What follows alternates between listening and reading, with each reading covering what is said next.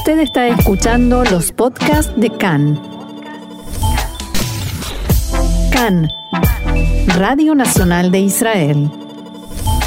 Hoy martes 16 de febrero, 4 del mes de Adar, estos son nuestros titulares.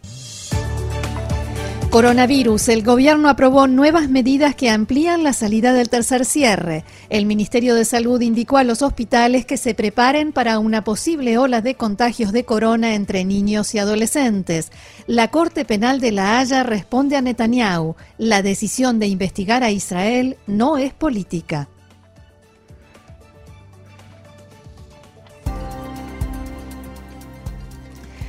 Vamos entonces al desarrollo de la información que comienza con los datos de coronavirus. Así es, el Ministerio de Salud informa en su sitio oficial de Internet que hasta su última actualización en la mañana de hoy, se registró ayer un total de 5.138 nuevos casos de infectados con coronavirus. Según los datos proporcionados sobre las pruebas realizadas, arrojaron un 7,5% de resultados positivos. Actualmente Israel tiene más de 55.000 pacientes con el virus activo, de los cuales 962 se encuentran en estado grave y 301 requieren la asistencia de un respirador. Desde el inicio de la pandemia, más de 732.000 personas han contraído el coronavirus, de los cuales 5.423 fallecieron a causa de la enfermedad. Respecto de la campaña de vacunación, ayer la cifra de vacunados en primera dosis superó los 3.900.000 mientras que más de 2.600.000 personas ya completaron su ciclo de vacunación y recibieron la segunda dosis. Bueno, el dato importante, Roxana, Diego, el dato nuestro importante de cada día continúa siendo la tendencia a la baja respecto del porcentaje de casos positivos, así como también del número de enfermos graves, que vuelve a ser menor a mil. Importante porque nos gusta ser positivos y optimistas. Junto con las vacunas, los datos de descenso en la cantidad de eh, nuevos casos. Y finalmente, en la tarde de ayer, el gabinete de Corona aprobó las medidas que regirán desde el domingo próximo en lo que será la segunda etapa de la salida del cierre. Tal como habíamos adelantado en nuestro programa, el gabinete logró reunirse en horas del mediodía después de haber suspendido el encuentro el domingo y bueno, y después de, muchos, eh, de muchos inconvenientes. Si bien el encuentro estuvo asignado, como ya es costumbre, por discusiones y acusaciones cruzadas, el resultado al cabo de unas horas derivó en la aprobación de los siguientes puntos. Vamos como siempre entonces a separarlos por tema. Por un lado, la educación, el sistema educativo. Partir del domingo 21, del próximo domingo, regresan a las clases presenciales los alumnos de quinto y sexto grado del nivel primario y UDALEF y UDBET los últimos dos ciclos del nivel secundario, solamente en las ciudades verdes, amarillas y naranjas, estas últimas por supuesto las que cumplen, como siempre decimos, con los criterios de los permisos que se otorgan para estas ciudades, que tienen que ver con la cantidad de contagios y la cantidad de vacunados. Por otro lado, centros comerciales, mercados, comercios, callejeros, museos y bibliotecas también abrirán para las ciudades verdes y amarillas, pero con el agregado del color violeta. ¿Se acuerdan que el otro día dijimos de este nuevo color en el semáforo?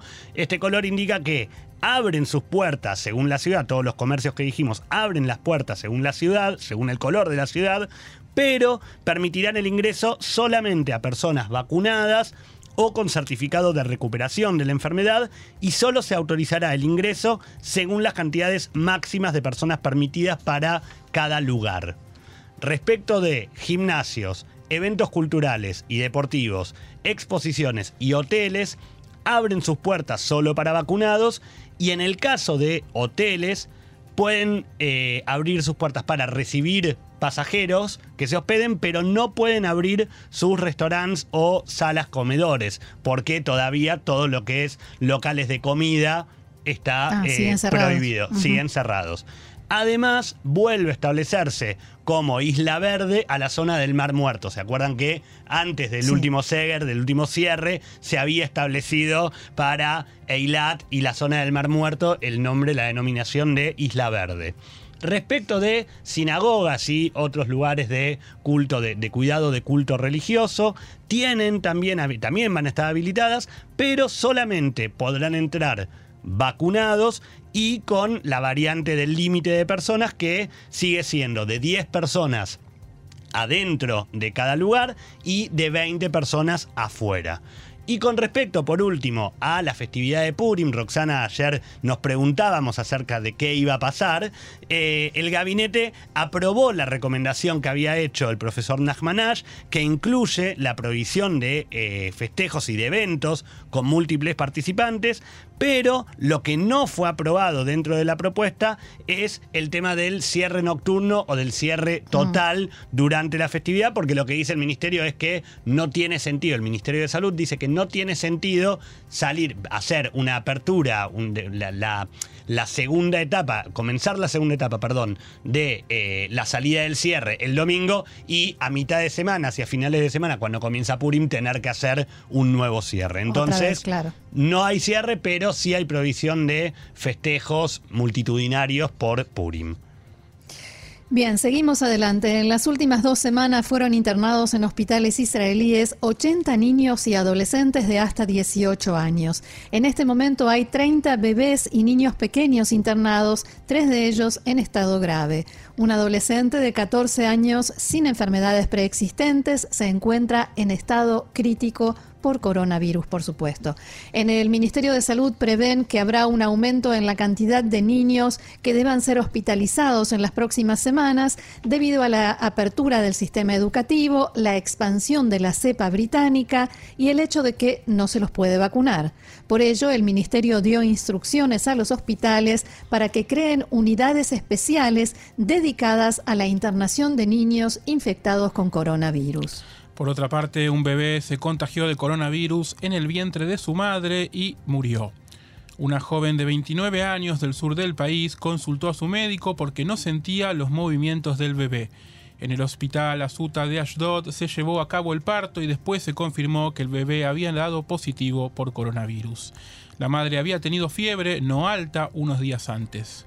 En el hospital le hicieron el test de coronavirus y también ella dio positivo. Se trata de un caso muy excepcional a nivel mundial. Desde el Hospital Azuta difundieron un mensaje en el que llaman a todas las mujeres embarazadas a vacunarse contra el coronavirus. La siguiente información proviene de la autoridad palestina, donde se intensifican las críticas al gobierno por la forma como está repartiendo las vacunas contra el coronavirus. Cada vez más se escuchan reclamos según los cuales las, pocas dosis que recibió las asignó no solo al personal médico y sanitario, para el que supuestamente estaban destinadas, sino también a allegados, líderes partidarios, funcionarios del gobierno y periodistas considerados para el gobierno. Varios de los periodistas se fotografiaron y filmaron cuando les aplicaron la, la, vacuna, a pesar de que, evidentemente, no forman parte del personal sanitario. Además, la autoridad palestina todavía no comenzó a vacunar a la población en general, ni siquiera a la que se encuentra en situación de alto riesgo. Esas imágenes provocaron un gran escándalo. Recordemos que hasta el momento la autoridad palestina recibió 2.000 dosis de la vacuna de la compañía Moderna y otras 10.000 dosis de la Sputnik de Rusia, o sea, la cantidad suficiente como para vacunar a apenas 6.000 personas. Además, anoche se dio a conocer que el jueves pasado la autoridad palestina transfirió en secreto 200 dosis de la vacuna de Sputnik a Jordania. Agentes jordanos de inteligencia las recibieron en el lado jordano del puente Y no está claro si estaban destinadas a las fuerzas de seguridad locales o a líderes palestinos que viven en Jordania. En enero pasado, Israel también había entregado 200 dosis de la vacuna contra el corona para casos humanitarios y hasta hoy no se dio a conocer públicamente quién las recibió. Cambiamos de tema porque el primer ministro Netanyahu había convocado para hoy una reunión del Gabinete de Economía del gobierno para debatir el programa de subsidios y ayuda económica que presentó hace tres semanas junto con el ministro de Finanzas Israel Katz. La reunión fue suspendida apenas unos minutos después de comenzar. Perdón, unos minutos antes de comenzar. La reunión fue convocada a pesar de que el ministro Katz no pidió, como indican las normas, que el asesor letrado del gobierno indique si se puede llevar a cabo ese programa de ayudas tan poco tiempo antes de las elecciones. Fuentes allegadas a Netanyahu dijeron que mientras el programa no se someta a votación, no tiene ninguna importancia de qué opinan al respecto los juristas. En declaraciones a Khan, el ministro Israel Katz dijo que el sistema judicial no puede estar por encima del criterio del gobierno, rechazó que se califique la iniciativa de soborno electoral y sostuvo que se trata de un plan, de un programa profesional e integral. Por su parte, el titular de Cajón Labán y ministro de Defensa, Benny Gantz, dijo esta mañana en diálogo con Khan, Netanyahu habla de un programa económico él no aceptó presentar un presupuesto nacional ni en noviembre ni en septiembre. ¿Qué es ese cuento ahora de la ayuda económica? Gantz dijo que no tenía intención de participar en la reunión y pocos minutos después se dio a conocer la decisión de cancelarla. A propósito de Benny Gantz, fuentes de su partido, Cajón Labán, aseguran que afiliados a Yeshatid, que encabeza Yair Lapid, están acosando a los ministros y parlamentarios de Cajón Labán con mensajes en los que los presionan para que retiren su lista y no se presenten a las próximas elecciones.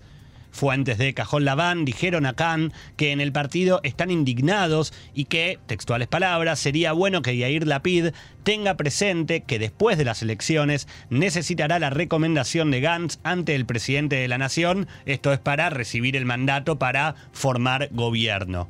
Si la presión continúa, que se vaya olvidando de eso, indicaron. En Yeshatid negaron que hayan dado instrucciones a sus afiliados de acosar a la gente de Cajón Labán mediante mensajes, pero al mismo tiempo dijeron que Gantz debe retirarse para no desperdiciar votos, esto el textual de la gente de Yeshatid. La siguiente noticia está relacionada con las causas y el juicio que se le sigue al primer ministro Netanyahu, que está acusado, recordemos, de los delitos de soborno, fraude y abuso de confianza. Netanyahu admitió anoche que habló con Arnon Milchen, el testigo de cargo central en la causa Mil, después que fuera presentada la demanda en su contra. El primer ministro Netanyahu explicó abro comillas, una vez lo saludé y le dije felices fiestas, una o dos veces, ya no me En una entrevista que concedió anoche a Canal 12 de la televisión israelí, Netanyahu agregó que no hay en ello ningún mensaje ni ninguna cosa rara. Cabe señalar que la Fiscalía había advertido al abogado del primer ministro que no hablara con Milchen porque fue su cliente en el pasado no muy lejano debido a que existe la posibilidad de obstrucción a la justicia. En la entrevista de ayer, Netanyahu volvió a decir que las causas en su contra son inventadas y un delirio. También sostuvo que no precisará una ley francesa para evitar que se lo juzgue, ni ninguna otra medida similar, porque según dijo, las causas colapsarán por sí mismas. Más información, la policía arrestó esta madrugada a un colono del asentamiento de Itzar y confiscó su automóvil. El joven de alrededor de 20 años es el quinto arrestado por pertenecer a un grupo organizado para atacar a palestinos. Se lo investiga por haber arrojado piedras contra un vehículo de un palestino, produciéndole heridas, tenencia ilícita de armas y pertenencia a una organización terrorista. La Corte Penal Internacional de La Haya rechazó las afirmaciones del primer ministro Benjamin Netanyahu sobre que la decisión de investigar a Israel por presuntos crímenes de guerra prueba que la Corte tiene prejuicios políticos. En un comunicado, la Corte expresó esta no es una decisión política, el tribunal es una institución judicial independiente e imparcial que es fundamental para garantizar la responsabilidad por los crímenes más graves según el derecho internacional. Y según revelaron funcionarios estadounidenses e israelíes, Irán estuvo detrás de un frustrado intento de ataque terrorista a la Embajada de Emiratos Árabes Unidos en Etiopía. De acuerdo con Heidi Berg, directora de inteligencia del Comando África del Ejército norteamericano, los servicios de inteligencia iraníes también activaron una célula dormida en Addis Abeba con el fin de recopilar información sobre las embajadas de Estados Unidos e Israel.